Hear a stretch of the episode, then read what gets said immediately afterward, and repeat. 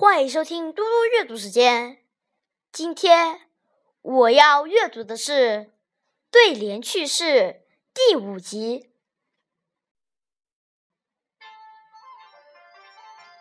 一位姓石的先生正在讲课，见有只母鸡啄食到学堂门口，他一砖头扔去，就把鸡打死了。满堂学生吓得目瞪口呆。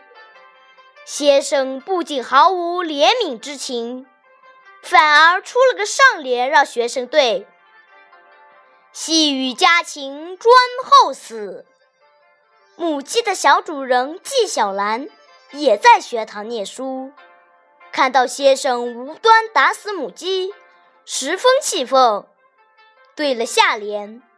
粗毛野兽石先生，工整严密，无可挑剔。先生自取其辱，面红耳赤，有不便发作。谢谢大家，明天见。希望大家多多给我提意见。